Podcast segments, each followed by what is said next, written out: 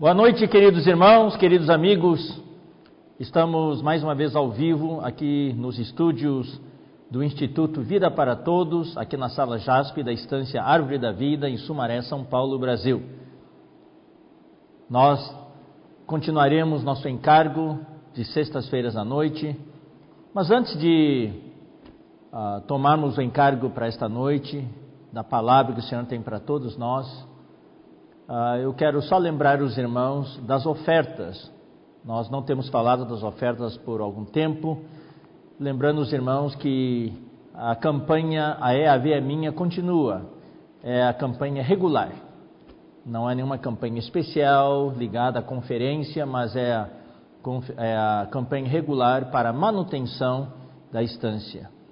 Uh, por causa da pandemia, nós ainda não podemos ter eventos aqui na estância, então essas ofertas são chave, são muito importantes para a manutenção da estância, para manter a estância uh, com as coisas em dia, para que quando possamos mais uma vez ter eventos e também ter as nossas conferências, a estância possa uh, funcionar em todos os seus aspectos. Queremos lembrar também os irmãos das ofertas para o Instituto Vida para Todos e também para as missões no exterior. Tá? Tudo isso está na, no link da, da central de ofertas e também uh, no QR Code que aparece uh, no seu celular e também aparece uh, na sua televisão. E também está na bio, na bio do, na descrição do, dessa transmissão. Uh, também queremos lembrar os irmãos daquelas ofertas especiais para as missões exterior do ah, SOS Missões. Uh, é uma, as, as, ofertas para as missões exterior são ofertas regulares, né? ofertas voluntárias, regulares, mas essa SOS Missões é, uma, é um compromisso especial que os irmãos e as igrejas assumiram. Então esperamos que os irmãos possam receber a bênção do Senhor e continuar uh, mensalmente fazendo essas ofertas. Os irmãos se lembram né, que, por causa da pandemia, uh, o esforço dos irmãos nos vários continentes de poder manter-se, pelo menos em parte a si mesmos, uh, não, não, não vingou por causa da pandemia. Então, nós prorrogamos essas ofertas de missões exterior por mais um ano. Amém? Até março do ano que vem, de 2022. Louvado seja o Senhor. Uh, vamos então para a palavra desta noite. Hoje à noite vamos ver a mensagem 37.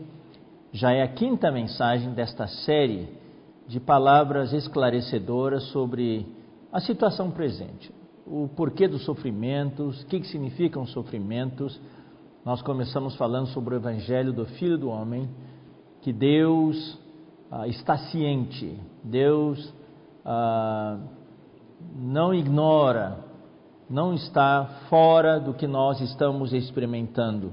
Ele sabe exatamente os sofrimentos pelos quais nós estamos passando, porque ele também sofreu. Ele se tornou um homem, ele não veio apenas como filho de Deus, ele veio para a terra dois mil anos atrás como filho do homem.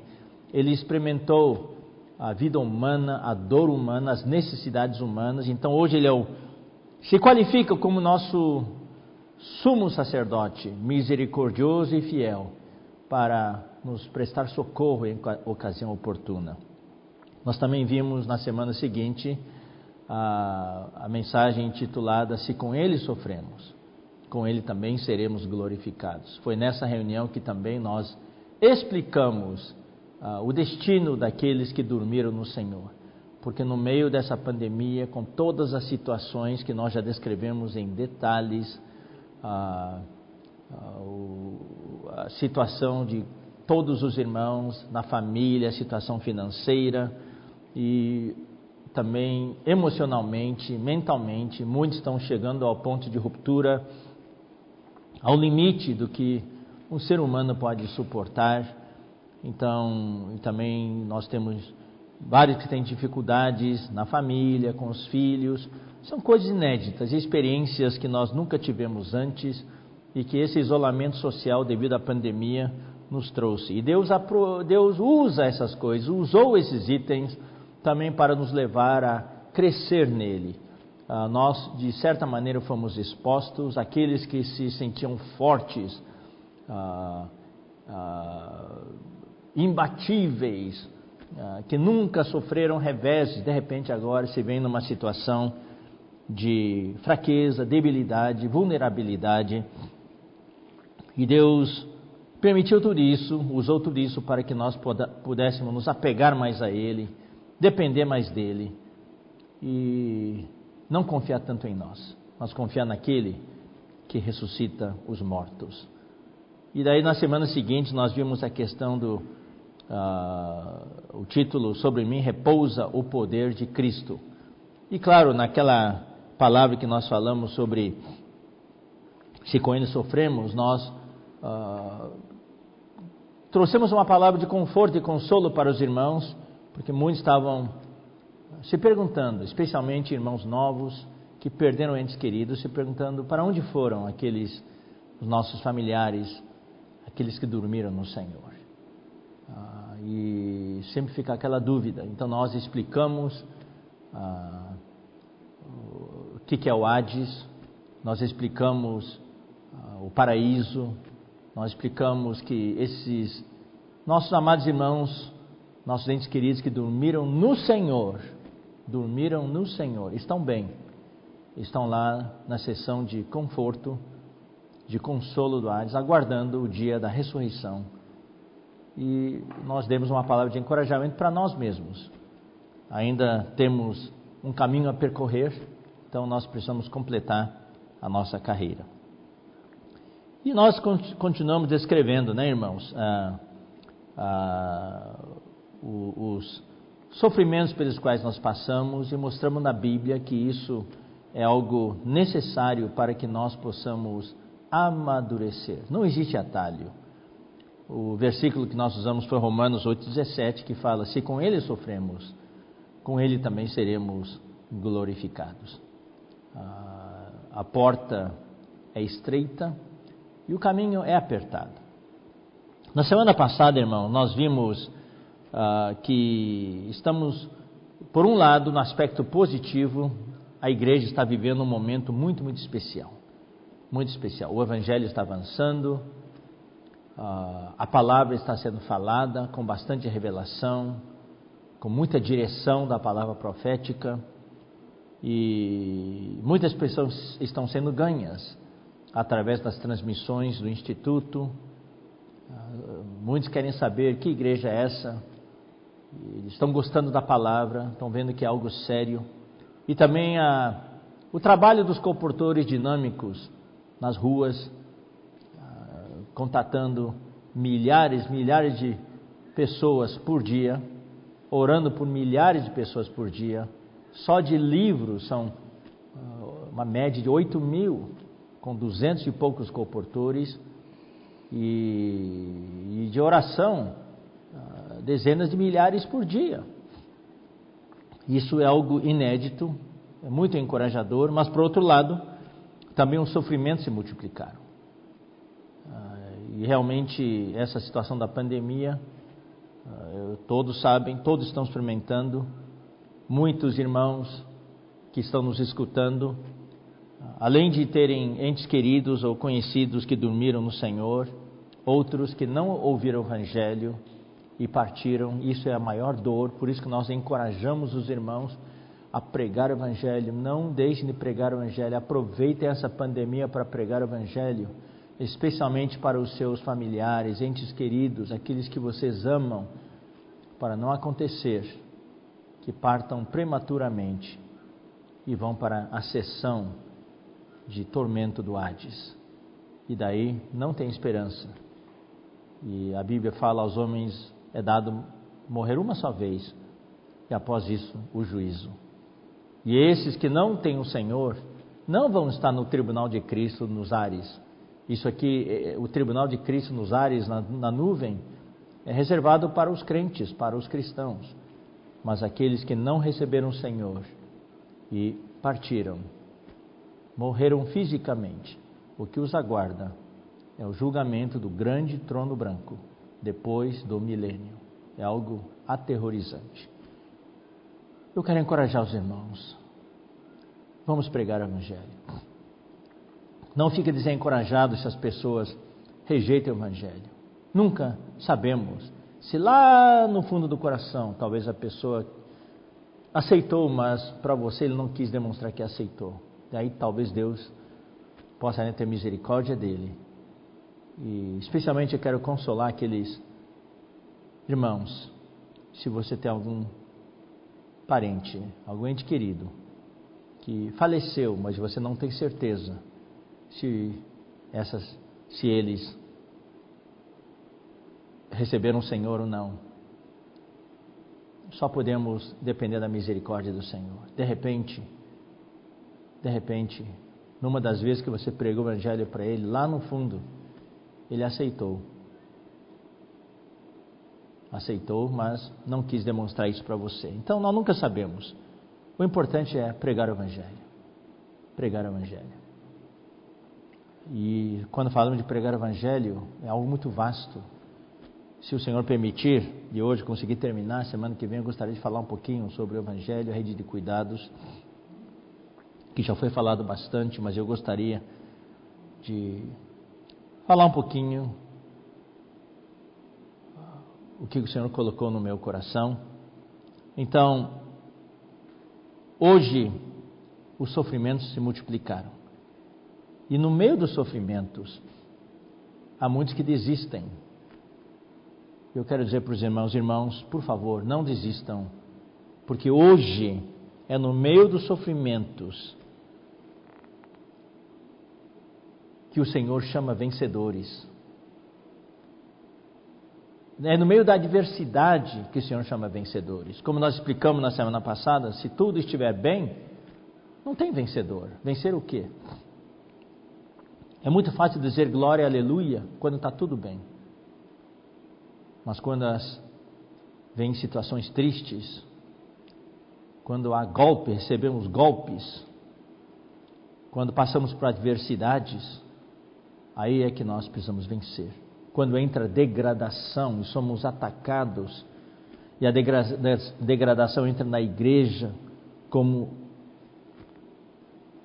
no final do primeiro século, no tempo em que João escreveu Apocalipse 2 e 3, nós vimos na semana passada, ao vencedor, ao vencedor, o vencedor, sete vezes. É a completude do chamamento.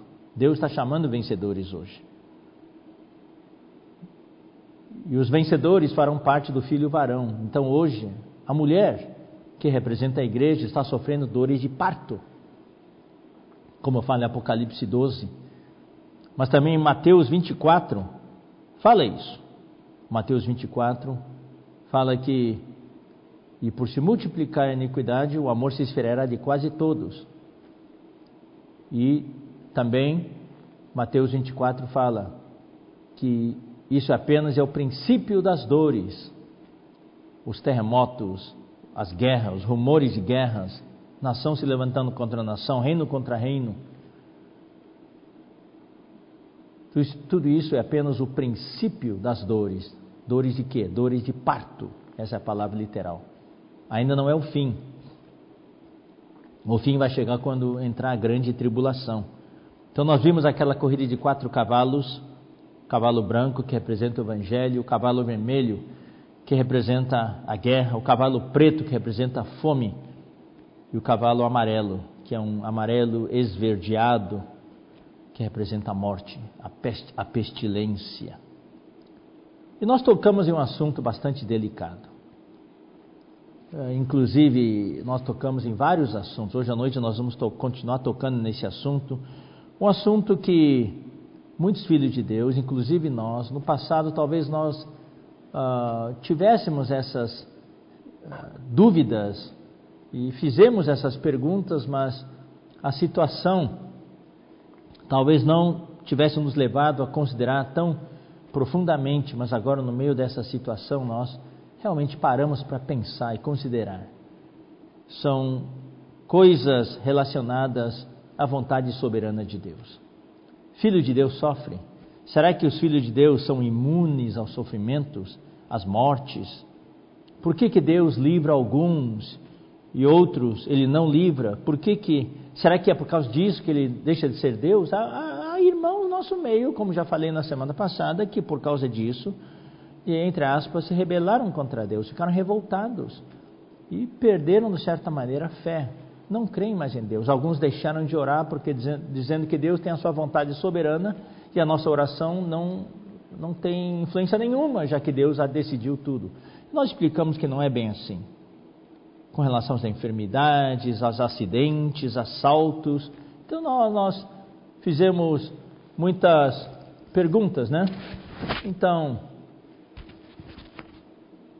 ah, eu, eu, até mencionei, né, com relação à minha filha, por que, que Deus levou a minha filha com sete anos de idade, por que, que ela teve de morrer prematuramente Falamos sobre a vida do irmão Dong, por que, que no final da vida dele, Deus não podia tê-lo preservado até os 120 anos, por que, que ele sofreu no final da vida dele, muitas hospitalizações, tudo isso. Será que ah, os crentes são imunes? Não.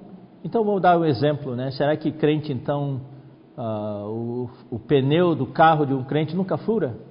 Deus não podia fazer isso? O carro de um crente nunca quebra. Um crente nunca cai no chão e se esfola e se machuca. Né?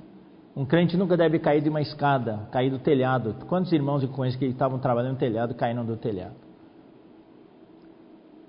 Então, não é bem assim. Deus, muitas vezes, irmãos, eu, eu, eu falei na semana passada, eu quero dizer, eu não tenho resposta. Ninguém tem resposta. Se tivéssemos resposta, nós seríamos Deus, nós não somos Deus. Nós só podemos aceitar o que vem de Deus, mas nós podemos encorajar os irmãos e procurar entender um pouco. Existem os eventos naturais. Deus não vem, Deus não, ah, de uma maneira normal, no dia a dia, Deus não intervém no transcurso dos eventos naturais. Se você não faz a manutenção do seu carro, se você não pôs óleo no carro, o motor vai fundir. Ah, Deus não podia então fazer o motor do carro de um crente nunca fundir? Não, Deus, Deus não intervém nessas questões. Mas de vez em quando, eu vou contar uns testemunhos, de vez em quando Deus intervém de maneira milagrosa. Na África já aconteceu. O carro, o tanque gasolina vazio e o carro ainda andou mais de 100 quilômetros, só no bafo. Aí a intervenção de Deus mesmo. Literalmente não havia gasolina no tanque.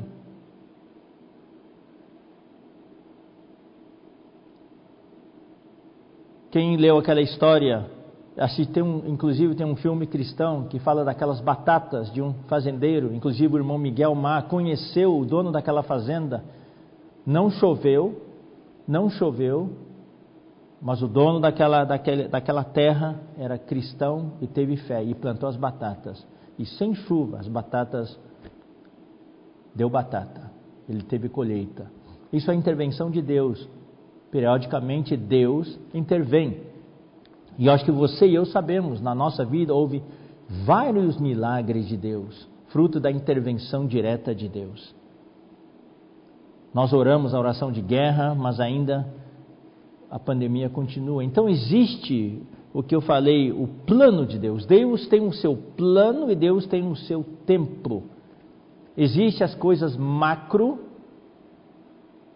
que afeta toda a humanidade. No Antigo Testamento afetava todo o povo de Israel. Por exemplo, o povo de Israel pecou contra Deus, mas não é todo mundo que pecou. Teve entre o povo de Israel teve aqueles que não que não adoraram ídolos, não praticaram idolatria, mas sofreram junto com o povo. Por exemplo, Daniel e seus companheiros, quando o povo de Israel foi levado cativo, o povo de Judá foi levado cativo para Babilônia, Daniel e seus companheiros, que eram homens jovens tementes a Deus, foram junto. Eles sofreram também.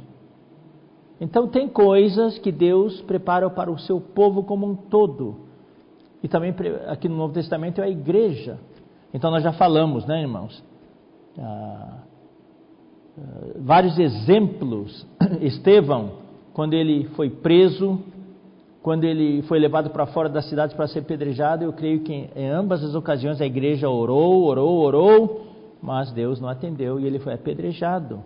Perseguição à igreja. Pedro foi preso, a igreja orou e Deus libertou a Pedro de maneira milagrosa. E ao longo da história, irmãos, ah, teve tantas guerras. Só no século passado houve a, a Primeira Guerra Mundial, a Segunda Guerra Mundial, tantas pessoas morreram, tantos judeus morreram, e os crentes, o povo de Deus sofreu junto, tanto judeus como cristãos, por anos. Primeira Guerra Mundial, 1914 a 1918, cinco anos. Segunda Guerra Mundial, de 39 até 45, seis a sete anos, né? Então nós vimos também a história de Tiago. Tiago, o irmão de João, os filhos do trovão, ele foi morto. Mas João não foi morto. João foi preso mais tarde, no final do século I. Foi colocado na ilha de Patmos e a igreja orou. Então, cada um com seu destino. Pedro, Pedro também. Nós vimos que, que uh, ele foi salvo, ele foi libertado quando ele foi preso e a igreja estava orando e ele saiu de uma maneira milagrosa. Agora, Paulo, nós vimos em Atos 19, nós não vamos ler de novo, lemos na semana passada, ele tinha tanto poder que ele, os len, o lenço dele, os lenços dele e os aventais, os casacos dele eram usados. Ele não precisava ir para uma pessoa doente. Era, levavam esses, o lenço dele e o, e o casaco dele e jogavam em cima das pessoas, as pessoas eram curadas. Mas no final da vida dele, no final do ministério dele, Timóteo ficou doente e ele não curou Timóteo. Mandou Timóteo tomar um pouco de remédio, que era o vinho. Trófimo estava viajando com Paulo. Já em 2 Timóteo, Paulo falou isso. E ele estava em Mileto e Paulo deixou doente lá. Não podia tê-lo curado? Então, o que, que nós explicamos aí, irmão? Nós explicamos o seguinte: que bem no começo da vida da igreja, no começo da história da igreja, a palavra de Deus, a revelação de Deus ainda não estava completa. E Deus então precisava de sinais para demonstrar para as pessoas que aquela era a palavra de Deus e que os apóstolos eram servos de Deus. Mas no final de 2 Timóteo, no final do Novo Testamento, uh, no, no, final da, da, da, da, de Atos e também no final do, do ministério de Paulo, praticamente todas as epístolas já tinham sido escritas, a revelação de Deus já estava quase que completa. E aí Deus mudou sua maneira de trabalhar. Ele não dependia mais dos milagres, ele queria que o seu povo, os seus servos, os seus ministros, queria que a igreja pudesse desfrutar mais da graça. Por isso que em 2 Coríntios, vamos ler agora 2 Coríntios capítulo 12, 2 Coríntios capítulo 12, versículo 7 a 9. Paulo falou aqui no versículo 7 que ele tinha um espinho na carne. Esse espinho, explicamos, não é um espinho de roseira, não é uma, um espinho, não é um espinho pequeno de uma planta, é uma estaca desse tamanho que usa para armar barraca. Ele tinha esse espinho na carne dele. E doía. Então ele orou ao Senhor. No versículo 8 fala que ele pediu ao Senhor três vezes que tirasse o espinho dele. E Deus podia ter tirado, de maneira milagrosa. É, é, essa é a oração que hoje se faz no meio cristão. De certa maneira, até forçando Deus a fazer os milagres. E Deus faz milagres. Mas quantos realmente, irmãos, estão dispostos a sofrer?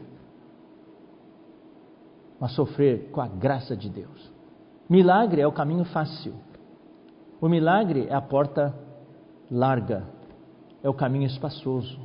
Sofrer é a porta estreita e o caminho apertado. O que Deus falou para ele? Deus falou para ele: A minha graça te basta. Porque o poder se aperfeiçoa na fraqueza. De boa vontade, pois, mais me gloriarei nas fraquezas, para que sobre mim repouse o poder de Cristo. É como aquela história que o Watchmani compartilhou com a igreja quando estava passando por um sofrimento. Estava meditando diante do Senhor. Daí o Senhor lhe mostrou um rio. No meio do rio, uma pedra enorme se levantando. E ele numa barca. E a barca ia se espatifar contra aquela pedra no meio do rio. Então o Senhor lhe perguntou: O que você quer que eu faça? Que eu remova a pedra ou aumente o nível do rio? Todo mundo quer remover a pedra. As orações, na sua maioria, é para remover a pedra. Eu acho que os irmãos já ouviram essa história muitas vezes. Daí o irmão Watchman entendeu o recado de Deus. Deus poderia, no instalar de dedos, remover a pedra. Para ele é fácil. Mas desfrutar a graça de Deus não é tão fácil. Não é tão fácil. Se removesse a pedra, o quanto nós cresceríamos em vida, quanta intimidade nós teríamos com o Senhor, e quanto nós conheceríamos mais o Senhor e a nós mesmos. Mas a pedra ficando lá e Deus aumentando o nível do rio, e nós passarmos por cima da pedra, isso nos leva a amadurecer. E é isso que Deus está fazendo conosco hoje. Nós podemos, a pedra hoje é a pandemia. A pedra são todos os as consequências dessa pandemia. Os seus efeitos colaterais, as sequelas da pandemia. Quando falo assim, estou falando de sequelas psicológicas, emocionais. Deus poderia não instalar de dedos fazer desaparecer tudo.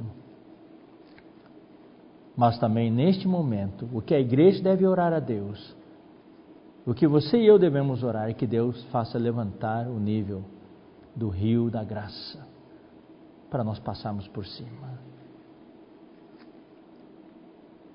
Infelizmente, irmãos, eu compartilho da dor dos irmãos que perderam entes queridos. Nós gostaríamos muito mais que Deus tivesse poupado nossos familiares, eles ainda estivessem conosco.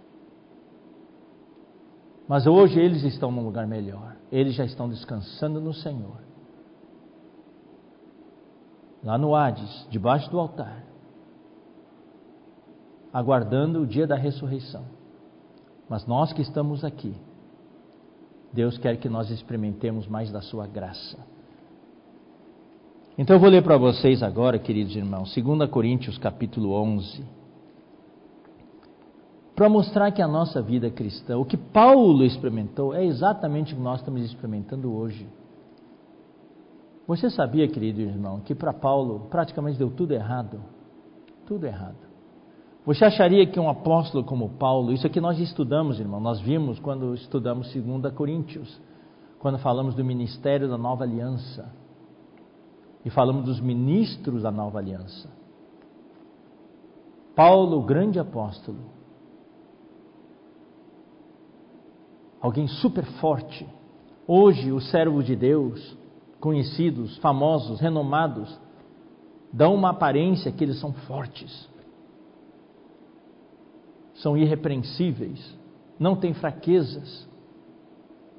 Mas Paulo não era assim, nós vamos ver daqui a pouquinho. Paulo não era assim.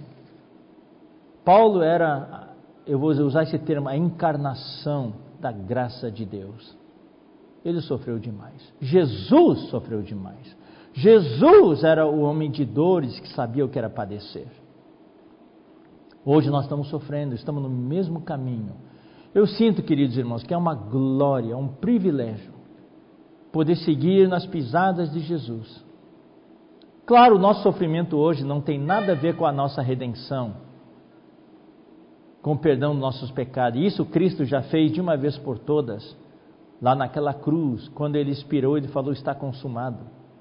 Mas os sofrimentos pelos quais passamos hoje têm a ver com a edificação do corpo de Cristo, tem a ver com a formação da noiva, tem a ver com a constituição do exército de Deus,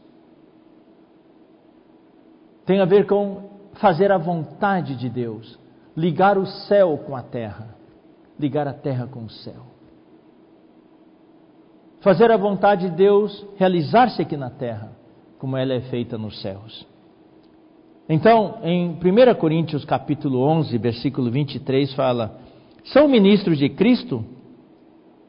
Falo como fora de mim." Paulo aqui demonstra ser muito humano. Como um homem espiritual pode falar fora de si? Paulo aqui, de certa maneira, ele perdeu um pouco o controle, porque ele era criticado pelos coríntios. Paulo não era feito de, de mármore, sem sentimentos, não. Todos nós temos sentimentos, irmãos, e não é, uma, não é vergonha você ter sentimentos. Muitas vezes nós queremos esconder os nossos sentimentos, levantar um muro para que ninguém veja, para que as pessoas pensem que nós somos intocáveis, invulneráveis. Não, irmãos, nós somos seres humanos, somos apenas vasos de barro, nós somos sarça. Não é vergonha reconhecer isso. Então Paulo fala, eu falo como fora de mim eu estou bastante abalado. Eu ainda mais. Eles são ministros de Cristo? Eu ainda mais. Permitam-me gabar um pouquinho. Mas quando ele se gaba, ele não fala daquilo que ele é forte. Eu preguei um monte de mensagens. Eu levantei tantas igrejas. Não, olha o que ele falou. Em trabalhos muito mais. Muito mais em prisões, em açoites, sem medida. Uau, Paulo, você está se gabando das horas que você gastou servindo a Deus, os irmãos, das prisões, ou está se gabando dos açoites? Pois é, tudo isso demonstra a fragilidade, pontos fracos em perigos de morte, muitas vezes. Cinco vezes recebi dos judeus uma quarentena de açoites menos um. Os judeus, eles eram, seguiam a lei ao pé da letra. A lei de Moisés faz, falava que o máximo de açoites que uma pessoa podia receber era 40, quarentena de açoites. Mas os judeus, eles quando faziam, eles contavam 39 e paravam. Por quê? Porque de repente contaram errado. Se eles tivessem dado 41 açoites, eles receberiam uma disciplina de Deus. Então, para garantir, eles davam 39 açoites. Mas ele recebeu isso cinco vezes. Perigo de morte, muitas vezes. Paulo falou que ele até desesperava da própria vida e que só tinha uma sentença para eles: era a sentença de morte. Versículo 25: Fui três vezes fustigado com varas, não só açoitado com chicotes, mas também bateram nele com varas, uma vez apedrejado, em naufrágio três vezes, só de barco, três vezes que o barco afundou. Então eu recomendo para os irmãos, se querem viajar de barco, não vão, entrem no barco onde Paulo vai viajar, porque aquele barco vai afundar. Uma noite e um dia passei na voragem no mar, agarrado aos destroços do navio. Em jornadas, muitas vezes, em perigos de rios, em perigo de salteadores, assaltados muitas vezes. Irmãos, onde é que estava Deus? Deus não guardou o seu filho? Deus não guardou o maior apóstolo de todos os tempos?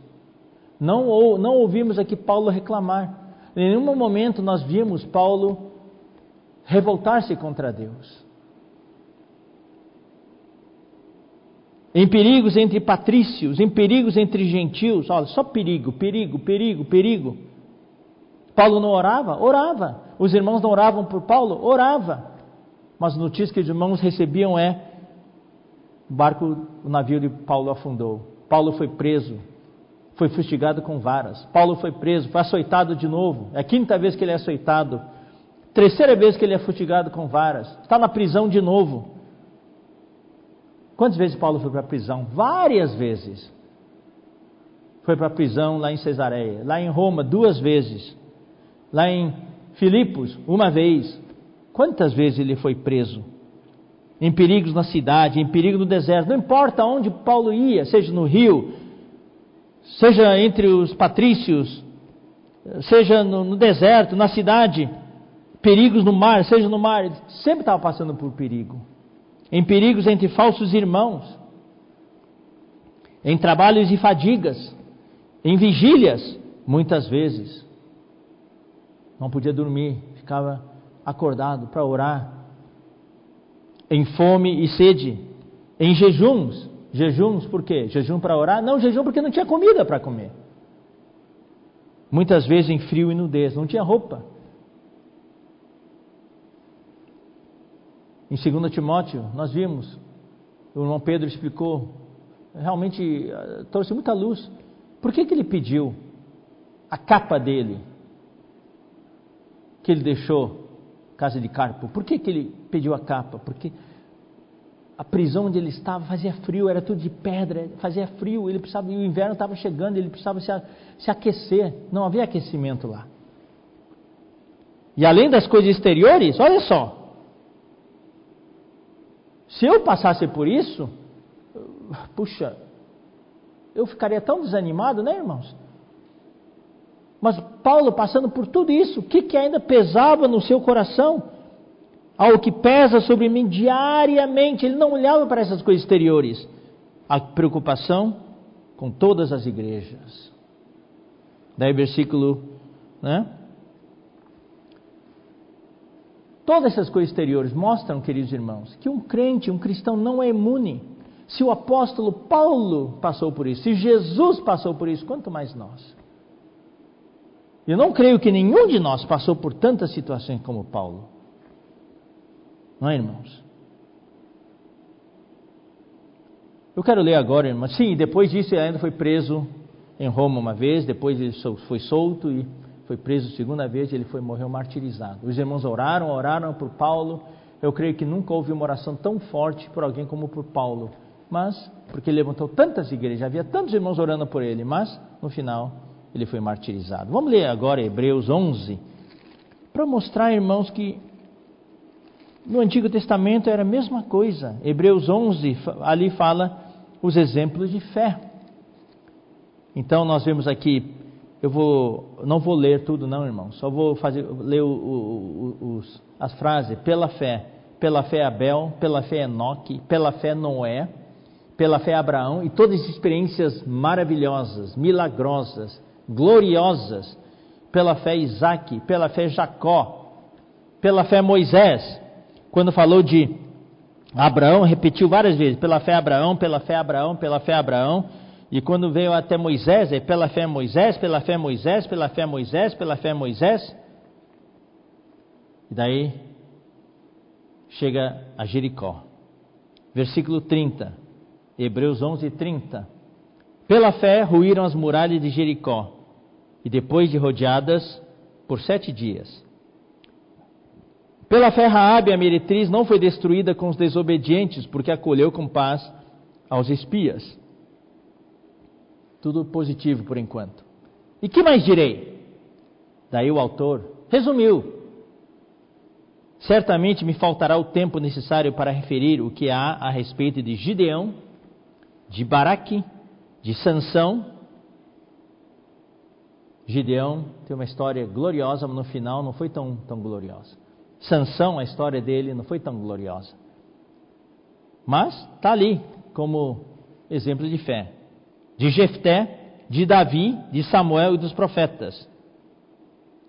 Os quais, por meio da fé, olha só a descrição: subjugaram reinos, praticaram a justiça, obtiveram promessas, fecharam a boca de leões. Quem que fechou a boca de leões? Daniel. Então isso é algo que a gente espera na vida de alguém que é um filho de Deus.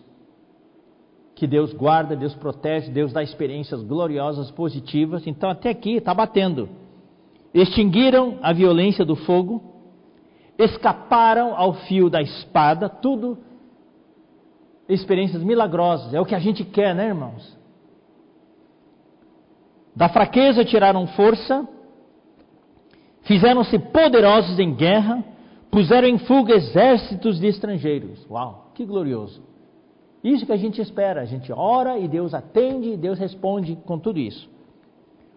Mulheres receberam pela ressurreição os seus mortos. Uau! Nós vimos, vimos ali com Eliseu, Elias, várias receberam, tiveram seus filhos ressuscitados. Mas agora, irmãos, a partir de agora, olha só, irmãos, a, a, no meio do versículo 35, mudou. Não é só experiência positiva, não é só experiência milagrosa, não é só experiência de libertação, também há o outro lado. Mas todos estão incluídos nos exemplos de fé.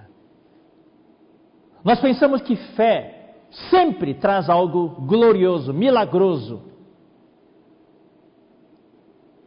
Mas fé, irmãos, eu falo isso com muito temor e tremor. Eu oro ao Senhor para que o Senhor guarde a todos, para que o menos de, de irmãos possível, possível experimente isso. Mas também, às vezes, uma morte é experiência de fé. Algo negativo, um acidente, é experiência de fé. Uma enfermidade é experiência de fé. Dá para entender? Difícil. Irmãos, não tente entender a vontade soberana de Deus, porque está fora da nossa esfera. Nós estamos aqui no tempo e no espaço, no espaço tridimensional, com a dimensão do tempo que é está fora de nosso controle. Mas Deus mora em outra dimensão. Ele não é controlado por tempo e espaço. Ele tem a vontade soberana dele. Ele tem o seu tempo e ele tem o seu plano. Ele tem o seu plano e ele tem o seu tempo. Então vamos lá. A partir da metade do versículo 35 alguém, alguns foram torturados, não aceitando o seu resgate. Ou seja, o que? Foram torturados e ofereceram liberdade para eles se eles negassem a Deus. Eles não aceitaram e morreram. Não aceitaram o seu resgate para obterem superior ressurreição. Outros, por sua vez, passaram pela prova de escárnios e açoites Sim, até de algemas e prisões. Foram apedrejados. Morreram apedrejados. Provados. Cerrados pelo meio. Diz a tradição que Isaías morreu cerrado pelo meio. Mortos a fio da espada. Como isso, irmãos queridos, pode ser exemplo de fé? Mas Deus colocou aqui neste capítulo. Portanto, irmãos, fé não é só algo milagroso exteriormente. Fé é a graça que esses experimentaram, não obtendo a libertação de Deus.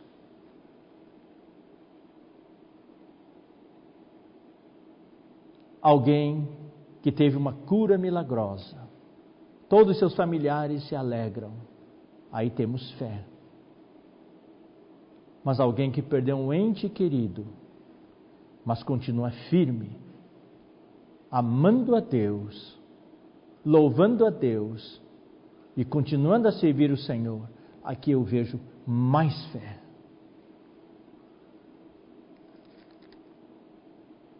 Isso é vencer. É hora de vencer. O que Deus reservou para cada um nós não sabemos nós precisamos crer que Deus, na sua infinita sabedoria, na sua presciência, na sua onisciência, Deus sabe que cada um de nós precisamos. Continuando, andaram peregrinos, vestidos de peles de ovelhas e de cabras, necessitados, afligidos, maltratados. Homens dos quais o mundo não era digno, errantes pelos desertos, pelos montes, pelas covas, pelos antros da terra. É justamente o contrário dos primeiros nomes, algo tão glorioso, que a gente gosta de contar essas histórias para as crianças. História de Noé, história de Abraão, história de José. Mesmo José Não se esqueçam, José, ele se tornou governador, mas ele sofreu por muitos anos naquela prisão, na casa de Potifar, sendo vendido pelos seus irmãos. Ora, todos estes que obtiveram bom testemunho por sua fé, não obtiveram, contudo, a concretização da promessa. A concretização da promessa vai ser através de nós, na igreja, por haver Deus provido coisa superior a, a nosso respeito, para que eles, sem nós, não fossem aperfeiçoados. Então, queridos irmãos, Deus tem o seu plano e tempo. Deus tem o seu plano e tempo. Vamos ler agora, queridos irmãos, 1 Pedro 1. 1 Pedro 1, versículos 3 a 9. Bendito Deus e Pai de nosso Senhor Jesus Cristo, que, segundo a sua muita misericórdia, nos regenerou para uma viva esperança mediante a ressurreição de Jesus Cristo dentre os mortos. Isso é algo glorioso. Nós somos regenerados para uma viva esperança mediante a ressurreição de Jesus Cristo, para uma herança incorruptível no reino, sem mácula, imarcessível, reservada nos céus para vós outros, que sois guardados pelo poder de Deus. Hoje somos guardados pelo poder de Deus. Guardados fisicamente, emocionalmente e espiritualmente. Mas às vezes, fisicamente nós sofremos, emocionalmente nós sofremos, mas ainda assim Deus nos guarda. Mesmo se alguém dorme no Senhor, Deus ainda o guarda. Isso pode parecer algo que a gente não consegue entender. Mas esses são aqueles que receberam aquela porção reservada no céu, uma herança no reino, que sois guardados pelo poder de Deus mediante a fé para a salvação preparada para revelar-se no último tempo. Essa salvação é, é a herança no reino. Agora vem o versículo 6. Nisso exultais. Então a gente vibra, exulta nisso. Embora no presente, aí vem o outro lado. No presente, por breve momento, se necessário. O irmão Dong costumava usa muito esse versículo, se necessário. É necessário ou não? Deus sabe. Deus sabe que nós precisamos. E muitas vezes é necessário. Eu sei hoje, olhando para trás, muitas coisas que eu sofri foi necessário para Deus me transformar. Do contrário, eu vou dizer uma coisa: talvez eu não fosse transformado. Eu tive de sofrer o baque, os golpes, porque eu era muito duro e Deus teve que usar sofrimentos duros para poder me domar, para poder me dobrar. Se necessário, sejais contestados por várias provações, para que, uma vez confirmado o valor da vossa fé, muito mais preciosa do que o ouro perecível, mesmo apurado do, por fogo, redunde em louvor, glória e honra na revelação de Jesus Cristo. Aqui fala de da prova, da apuração por fogo. Aqui o sofrimento é pelo fogo. Eu vou ler para vocês, irmãos, como o texto grego original é. A nossa versão dá a entender algo errado. Para que o teste, a prova da vossa fé, muito mais precioso do que o ouro perecível o que, o do ouro perecível, o que é mais precioso é o teste, é a prova da nossa fé. A prova, o teste da nossa fé é mais preciosa do que o teste do ouro que perece, apurado por fogo. E o resultado é que vai ter louvor, glória e honra para nós. Nós vamos receber o prêmio na revelação de Jesus Cristo. A quem não havendo visto a mais, no qual não vendo agora, mas crendo, exultais com alegria indizível cheia de glória, obtendo o fim da vossa fé. O objetivo, o alvo da nossa fé, qual que é? A salvação da vossa alma. O reino, sermos vencedores. 1 Pedro capítulo 4, versículos 12 a 14. Todos os apóstolos eram coerentes, mostrando que é necessário que nós passemos por tantas provações. Paulo falou: se com ele sofremos, com ele seremos glorificados. Que a presente tribulação não pode se comparar com o eterno peso de glória. E aqui Pedro fala dessas provas pelo fogo. 1 Pedro 4, versículo 12. Fala: Amados, não estranheis o fogo ardente.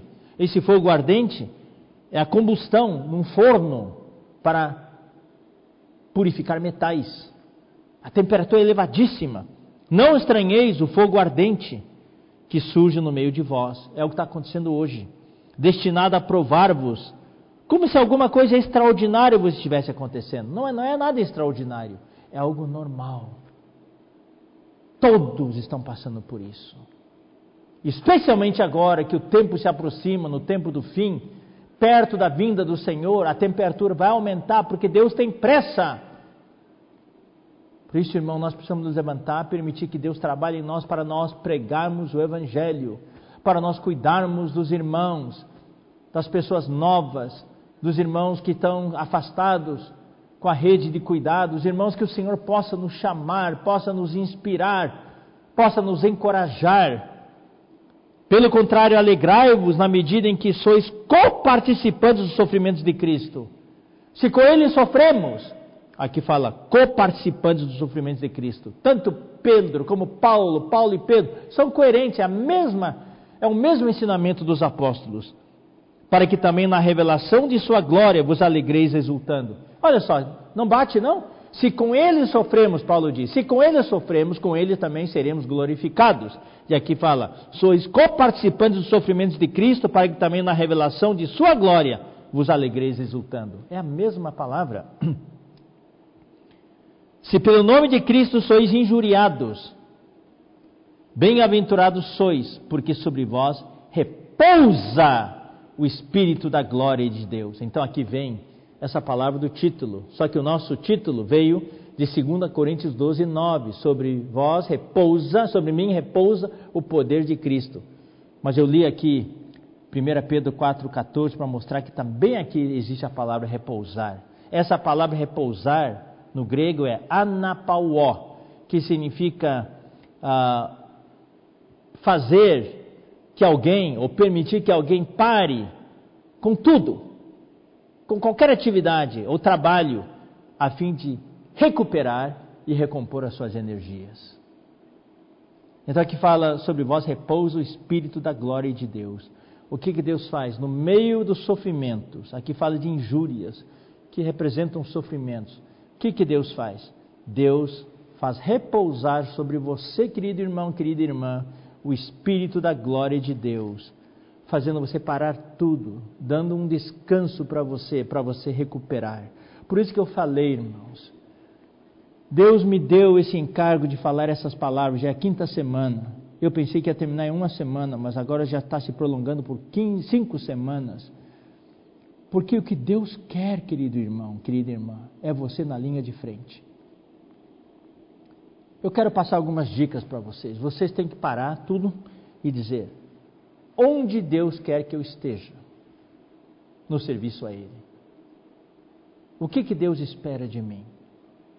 Não, não, não, não, não coloque assim o que, que alguém, este irmão, aquela irmã, o que, que Deus espera de você? Por que, que Deus chamou você? Deus te salvou, Deus colocou você na vida da igreja e Deus está te chamando hoje para ser um vencedor. Eu vou dizer uma coisa, eu já falei, o pensamento subjacente, o pensamento principal de Paulo em todas as suas epístolas é o Evangelho. Deus quer você na linha de frente do Evangelho. E eu vou explicar, talvez na semana que vem, talvez na outra ainda, que o Evangelho não é só sair para a rua e falar com alguém.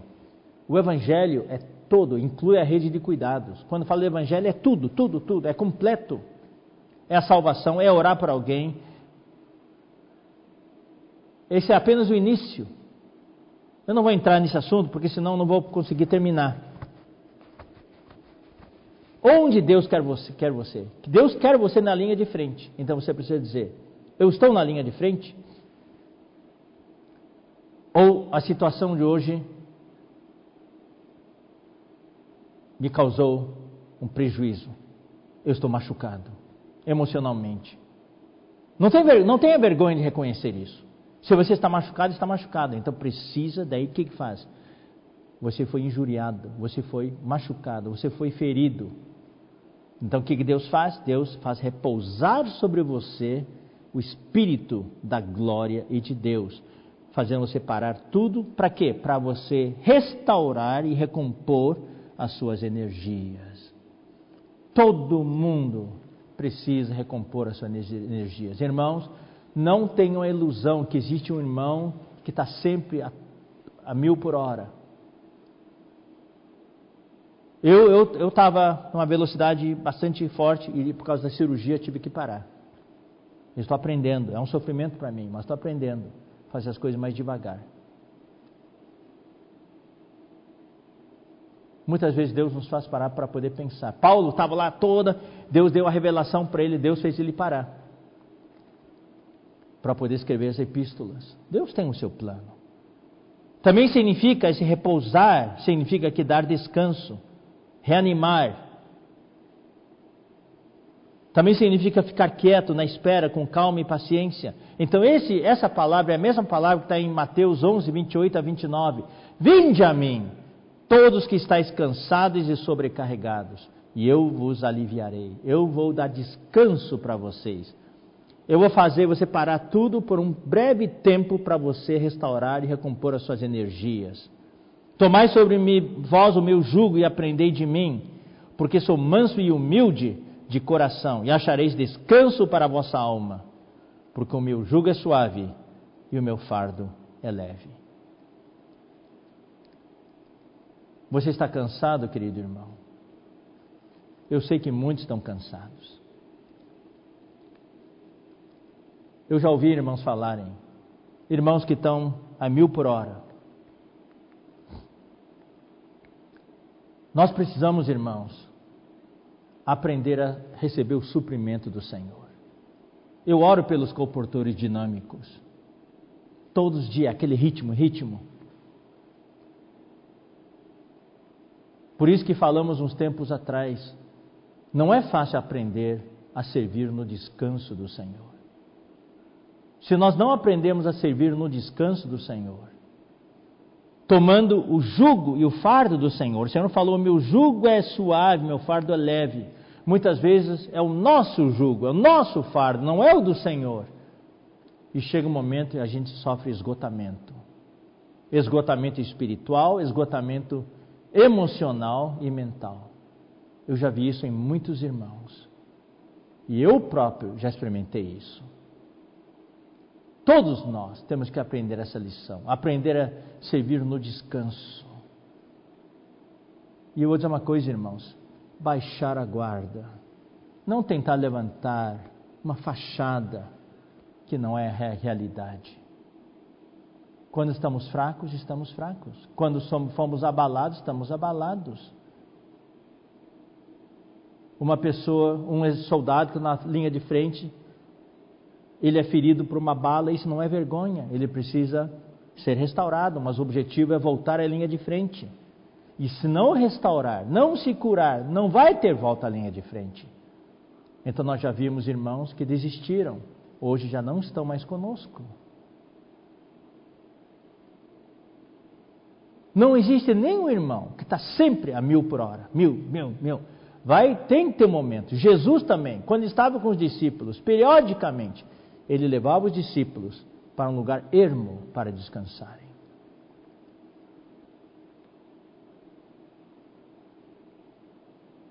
Eu fico contente hoje que os comportores dinâmicos, semana inteira, pegam no batente, estão lá, lutando, lutando, mas fim de semana vivem a vida da igreja. Isso é maravilhoso.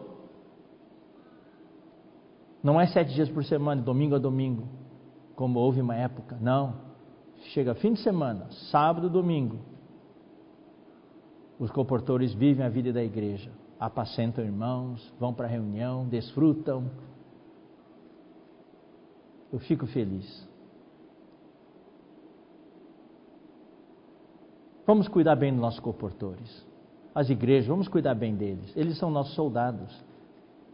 Agora, os irmãos em geral, nós também precisamos disso. Precisamos ter equilíbrio. Vida, nosso serviço ao Senhor, nossa vida familiar, nosso, nosso trabalho, tudo. Mas a nossa prioridade é o Senhor. Mas precisamos também cuidar da nossa família. Às vezes nós estamos cansados e sobrecarregados. Então vamos aprender, irmãos, a servir no corpo. Isso nós vamos falar. Não concentre tudo nas suas mãos. Se você concentra tudo, você vai estar sobrecarregado, vai estar cansado. E daí primeiro, os primeiros sintomas de que você está sobrecarregado é que você fica nervoso e grita com todo mundo.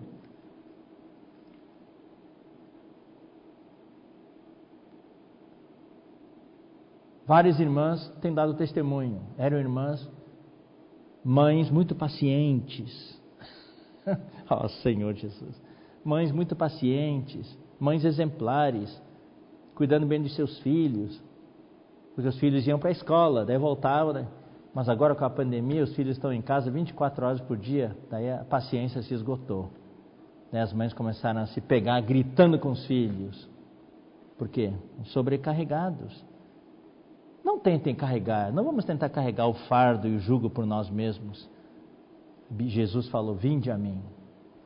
Graças ao Senhor nós temos Jesus a quem ir. Vinde a mim. Não é vergonha reconhecer. E falar para os irmãos: Irmãos, eu estou cansado, estou sobrecarregado.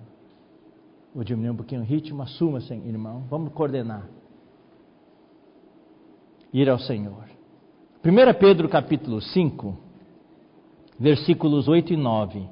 Sede sóbrios e vigilantes. O diabo, vosso adversário, anda em derredor, como leão que ruge, procurando alguém para devorar. Irmãos, o que o diabo quer fazer é esgotar você emocionalmente, mentalmente. Através dessa pandemia, irmãos, os ataques no nosso emocional têm sido muito fortes.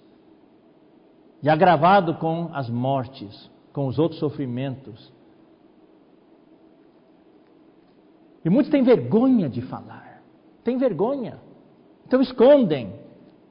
Querem demonstrar para os familiares, para os irmãos que estão bem, estão fortes, mas na verdade por dentro já estão desmoronando. Irmãos, não vamos fazer isso.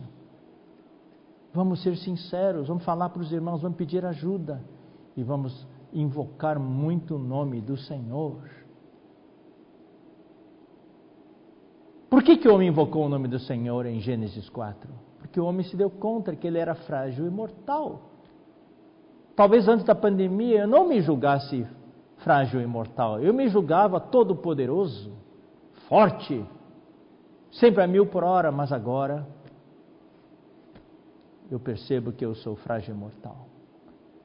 Mas vou dizer uma coisa, irmão, não existe um invocar mais sincero do que quando você se sente frágil e mortal.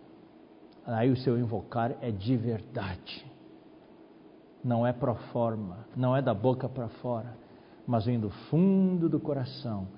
Oh, Senhor Jesus, eu preciso de ti. Não tenha vergonha, irmãos. Resistirem firmes na fé, certo de que sofrimentos iguais aos vossos estão se cumprindo na vossa irmandade. Isso nos encoraja, sabendo que não é só eu que estou sofrendo, mas em toda a irmandade espalhada pelo mundo, isso está se cumprindo em todos. Daí vem o versículo 10. Ora, o Deus de toda graça, está vendo de novo, irmãos? Pedro e Paulo, o que eles escrevem é a mesma experiência. No meio dos sofrimentos, a graça do Senhor nos basta.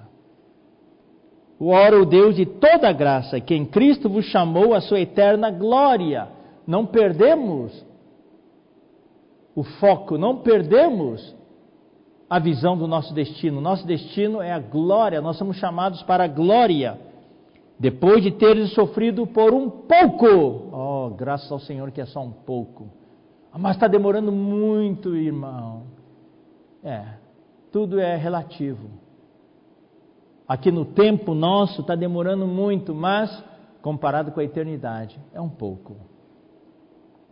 Ele mesmo há de vos há de aperfeiçoar, firmar, fortificar e fundamentar.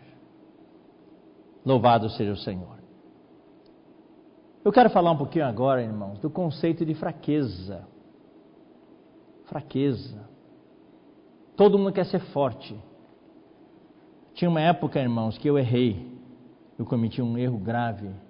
Eu dei a impressão para os irmãos, através da minha pregação, através da minha atitude, de que na igreja só tinha lugar para os fortes, que os fracos aqui não tinham vez.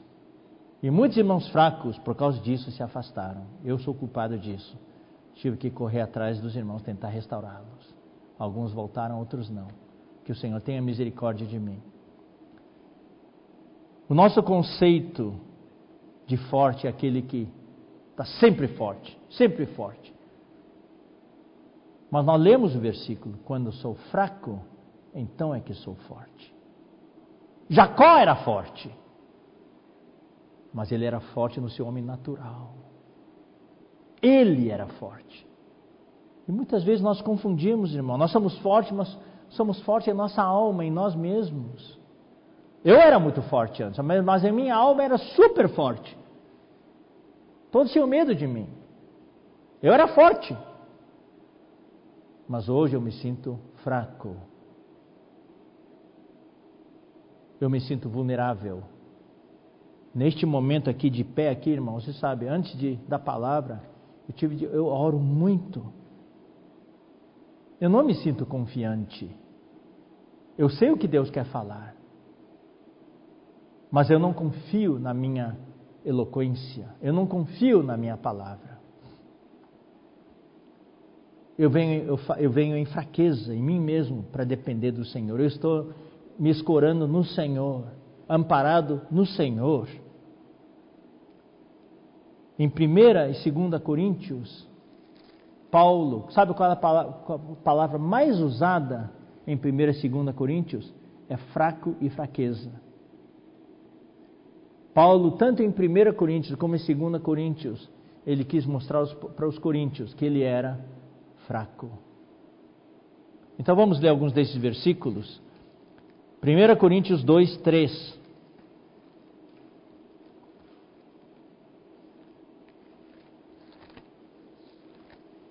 Irmãos, eu leio isso para que você fique encorajado. Se você sente fraqueza neste momento, devido à situação atual, não se envergonhe. É neste momento que Deus vai fazer você experimentar uma força, um poder que você nunca experimentou antes. Quando eu sou fraco, então é que sou forte. 1 Coríntios 2, 3. E foi em fraqueza, temor e grande tremor que eu estive entre vós. Por que, que ele falou isso? Porque ele falou no versículo 2: Porque decidi nada saber entre vós senão a Jesus Cristo e este crucificado. E no versículo 4 ele fala: Minha palavra e minha pregação não consistiram em linguagem persuasiva de sabedoria, mas em demonstração do Espírito e de poder. Vamos ler 2 Coríntios, a 1 Coríntios capítulo 4, versículo 10. Nós somos loucos por causa de Cristo, e vós sábios em Cristo. Nós fracos, e vós fortes. Alguém que é espiritual não é forte na alma, não é forte no homem natural. Ele é fraco para que a força seja de Cristo capítulo 9, versículo 22 de 1 Coríntios. Capítulo 9, versículo 22. Fiz-me fraco para com os fracos, com o fim de ganhar os fracos. Louvado seja o Senhor. Capítulo 2 Coríntios, capítulo 10, versículo 10. Só vou ler aqui. Não murmureis, perdão. 2 Coríntios capítulo 10, versículo 10. As cartas, com efeito, dizem são graves e fortes, mas a presença pessoal dele é fraca e a palavra desprezível. Paulo era um homem espiritual. Quando ele estava diante dos irmãos, os irmãos não viam nele aquela força natural, mas a palavra tinha poder, porque esse poder vinha de Cristo. Capítulo 11, versículo 21. Ingloriamente o confesso, como se fôramos fracos. Então, irmãos, não é vergonha demonstrar fragilidade, fraqueza, para que o poder seja de Cristo. Versículo capítulo 11, versículo 30. Se tenho de gloriar-me, gloriar-me-ei no que diz respeito à minha fraqueza. Capítulo 12, versículo 5. De tal coisa me gloriarei, não porém de mim mesmo, salvo nas minhas fraquezas. Então, irmão, não vamos levantar um, uma fachada de que eu sou tão forte, tão forte. Não, na situação atual precisamos ser sinceros diante do Senhor. Se estou passando por fraqueza, eu preciso dizer ao Senhor: Senhor, estou fraco neste momento, eu preciso de Ti como minha força. Capítulo 12, versículo 10. Pelo que sinto prazer nas fraquezas, nas injúrias, nas necessidades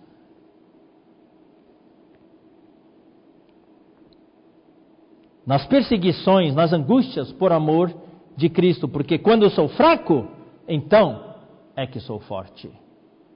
Capítulo 13, versículo 4.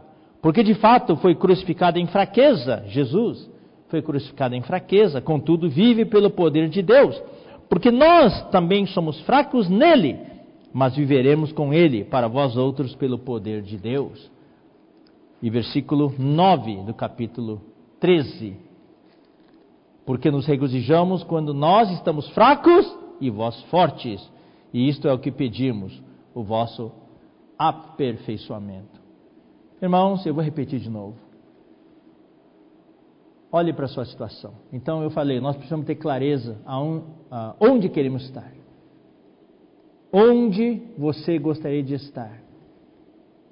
Na linha de frente. Deus quer usar você. Mas você precisa ver também onde você está agora. Qual a sua condição? Eu creio que muitos estão bem. Louvado seja o Senhor. Então você precisa manter, cuidar-se e manter-se nesse estado. Mas Deus se preocupa com aqueles que não estão tão bem neste momento. E essa palavra é para aqueles que não estão tão bem. Mas Deus quer curar você. Talvez você esteja muito frustrado. Você chora. Porque você era alguém que estava na linha de frente, mas hoje você se sente incapaz. Você se sente incapacitado. Não tem que se envergonhar. Reconheça: Senhor, eu reconheço que estou fraco. Eu preciso do teu socorro, Senhor. E não é vergonha falar para os irmãos também. Irmãos, por causa da minha situação atual, econômica, da minha situação familiar, minha situação emocional. Eu estou me recuperando, ore por mim. Mas o objetivo é voltar à linha de frente. Precisamos reconhecer, irmãos, nossos sentimentos. Nós não somos um anjo ainda, não somos, nem vamos ser anjos. Nós somos um ser tripartido, Deus nos criou com espírito, alma e corpo. Não somos um espírito pairando no ar. Nós temos alma e corpo, e a alma e corpo são vulneráveis, têm sentimentos. Nós precisamos orar e falar para o Senhor o que nós sentimos. Se você se sente triste, fala para o Senhor: Senhor, estou triste. Senhor, estou abatido, estou desencorajado. Não é vergonha dizer que está encorajado, desencorajado. Paulo ficou desencorajado. Por que, que eu sei? Porque ele falou: tendo este ministério, não desanimamos. Ele estava desanimado, mas daí quando se lembrou que tinha esse ministério, ele não desanima desanimou. E também em próprio 2 Coríntios, capítulo 4, só vou ler o versículo aqui.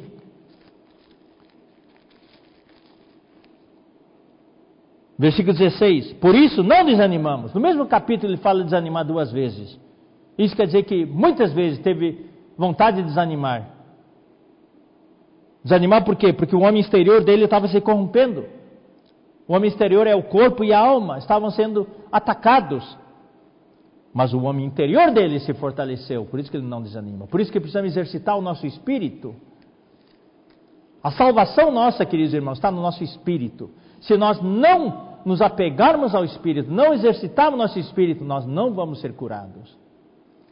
Lembre-se, irmãos, eu quero repetir: o tempo de cura é um tempo, é um tempo, porque Deus quer levar você à linha de frente. Deus quer que todos nós estejamos nessa guerra do Evangelho e que nós sejamos vencedores quando o Senhor voltar, nós façamos parte desse exército que vai derrotar o anticristo. 2 Coríntios 11, 29.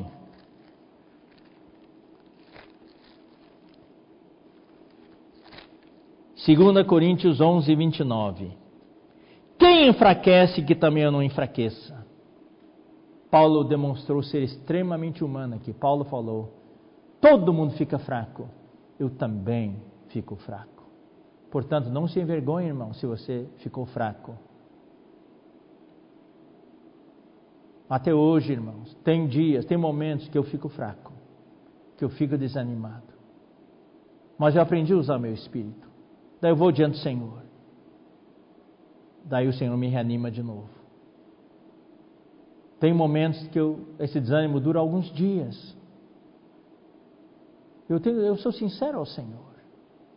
Eu falo para o Senhor, Senhor, essa notícia que eu recebi de tal, tal igreja, essa notícia que eu recebi de certos irmãos, Senhor, é muito desencorajador. Daí eu vou diante do Senhor. Quando recebo notícia de irmãos queridos nós que partiram, irmãos, eu fico consternado,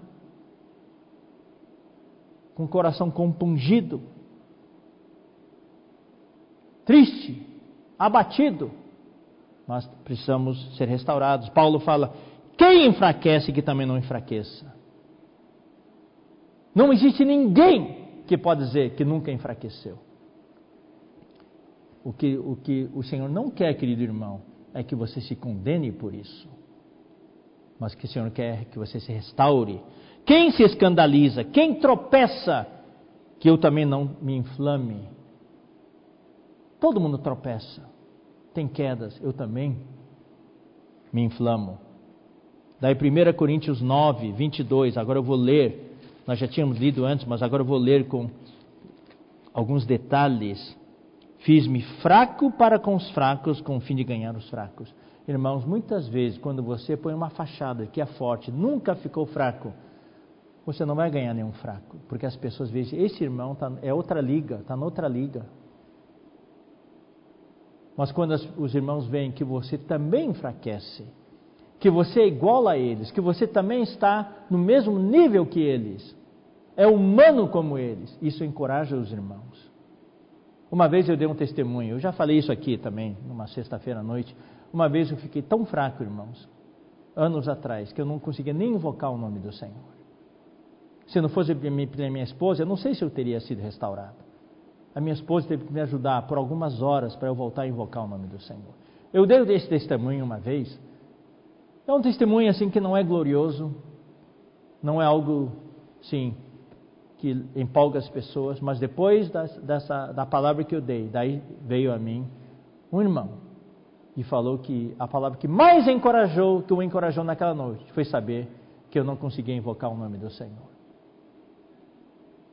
Porque ele viu que eu também sou passivo dos mesmos sentimentos, mesmos ataques, mesmas fraquezas. E aquilo o encorajou, porque eu superei e voltei a invocar o nome do Senhor. Isso deu esperança para ele. Então Paulo fala: Fiz-me fraco para com os fracos. Às vezes, irmão, nós temos que. Não podemos demonstrar ser tão forte, tão forte, que os irmãos acham que nós somos um ET vindo do espaço. Eu tenho que ser fraco para ganhar os fracos. É como Jesus, ele era divino, ele era filho de Deus, mas ele se fez homem para ganhar os homens. E ele veio, se revestiu da, desse, desse corpo de humilhação. Ele sofreu por nós, sofreu dores por nós, para ganhar o nosso coração. Hoje, ele tem empatia. Por ter sofrido o que ele sofreu, Homem de dores sabe que é padecer. Por isso que ele pode ganhar o nosso coração. 1 Coríntios 15, 1. 1 Coríntios 15, 1. Irmãos,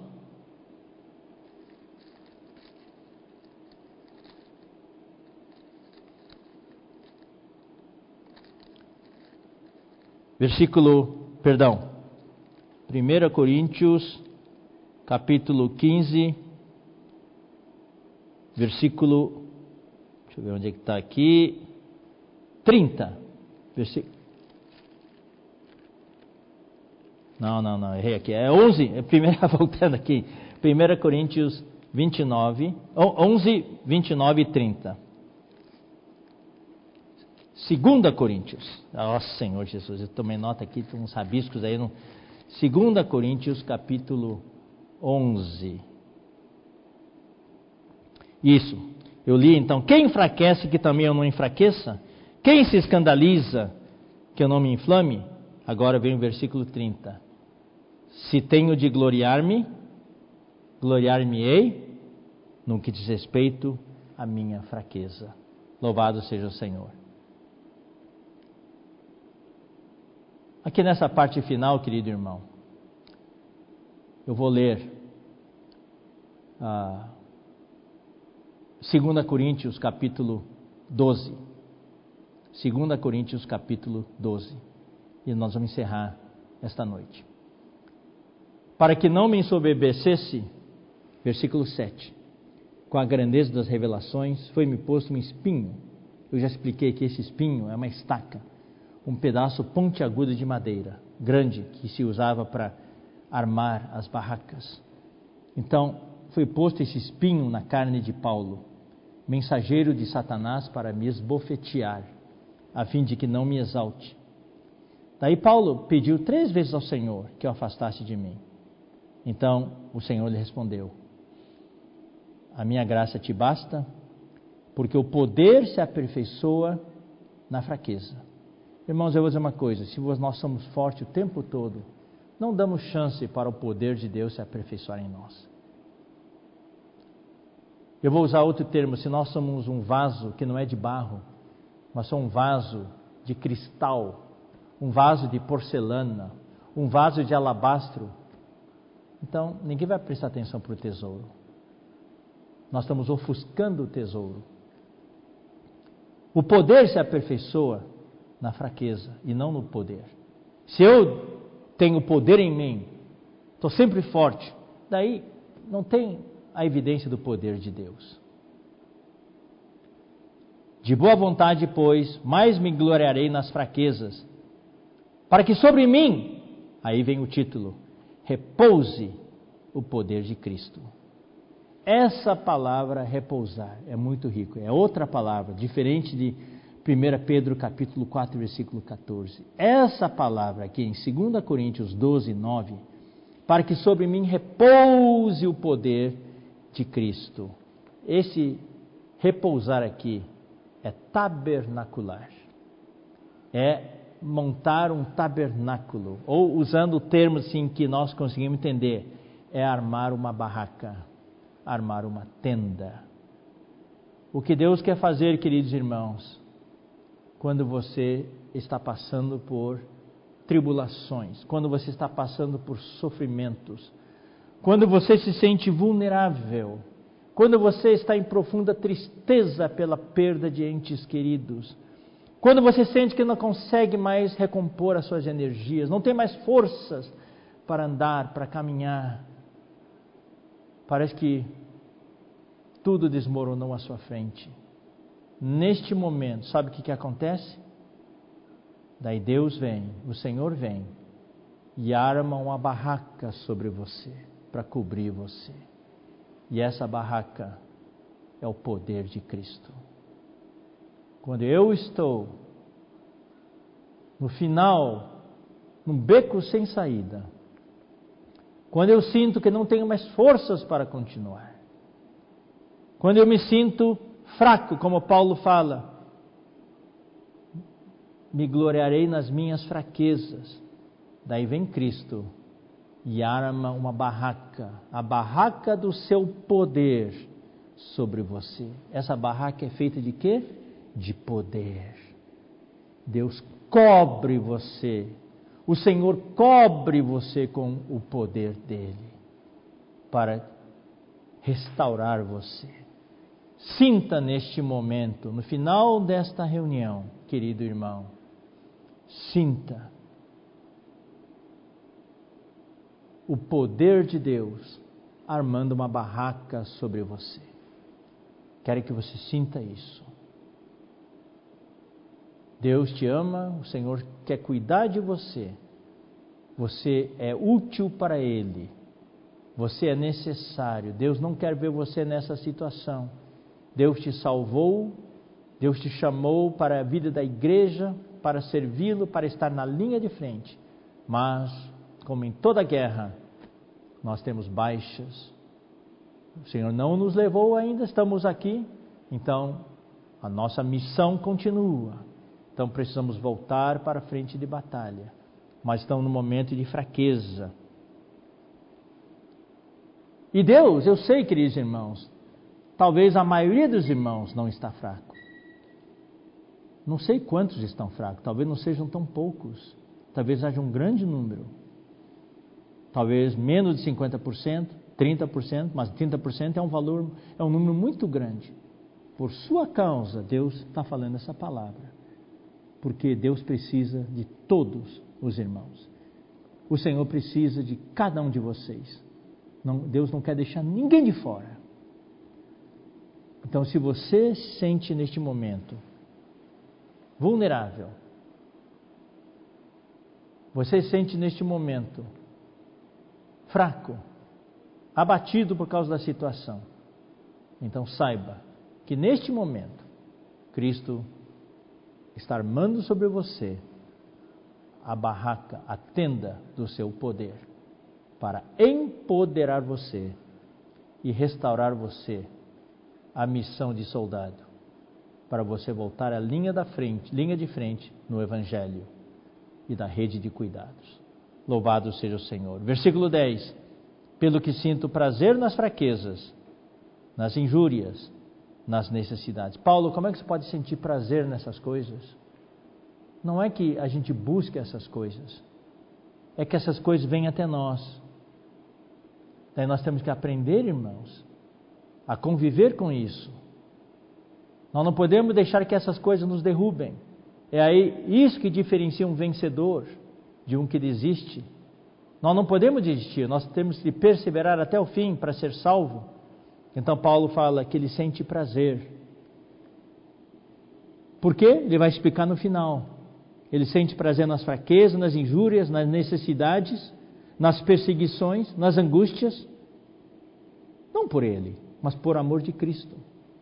Por causa do Senhor, eu vou sentir prazer, porque se Cristo sofreu, eu sinto que é um privilégio eu também poder sofrer por causa da igreja, por causa do seu corpo, por causa dos irmãos.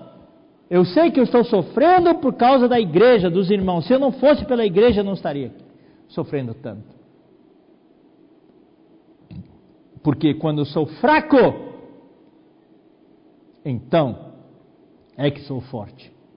Por que, que quando sou fraco, então é que sou forte? Porque quando sou fraco, vem o poder de Cristo e arma uma barraca sobre mim. E o que está sobre mim? A barraca do poder de Cristo. Então eu sou forte. Essa barraca do poder de Cristo, esse tabernáculo, tabernáculo que repousa sobre mim, me empodera.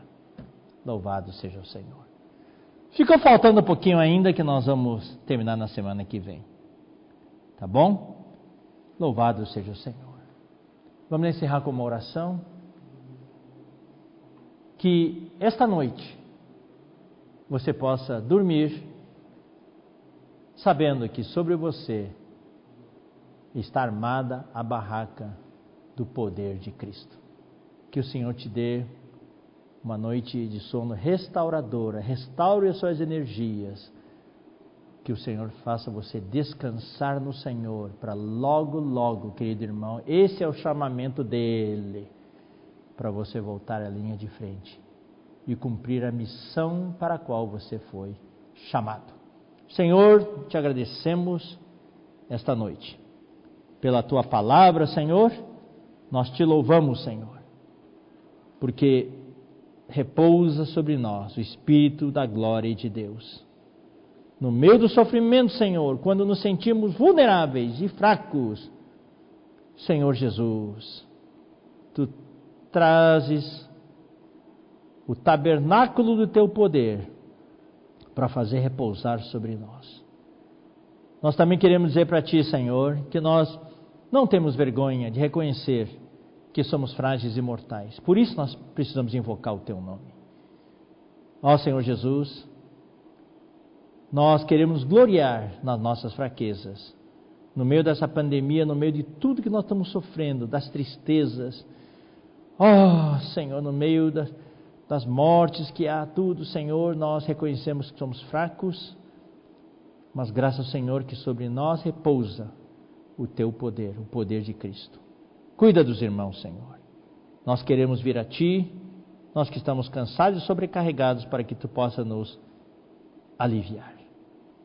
Ó oh, Senhor Jesus, nos dias de hoje, Tu queres que nós desfrutemos mais da Tua graça e vida, e não dependamos tanto do poder exterior, do dom exterior. Senhor, no meio dos sofrimentos de hoje, do declínio da igreja, declaramos que precisamos mais da tua graça. A tua graça nos basta. Precisamos mais da tua vida. Senhor, muito obrigado. Abençoa todos os irmãos. Que a tua graça seja o bastante. Eleva o nível do rio da tua graça, para que possamos passar por cima de todas as pedras. Não estamos pedindo para que tu tires as pedras, embora tu possas tirar essas pedras com muita facilidade. E às vezes tu tira, Senhor. Mas nós rogamos que o nível do rio seja sempre alto, para que possamos sempre passar por cima. Cuida dos irmãos. Abençoa os irmãos. Nós oramos e abençoamos em nome de Jesus. Amém. Deus abençoe os irmãos. Até a próxima oportunidade. E lembrem-se, domingo à noite, às 19 horas, temos o um encontro com o irmão Pedro Donk. Deus abençoe a todos.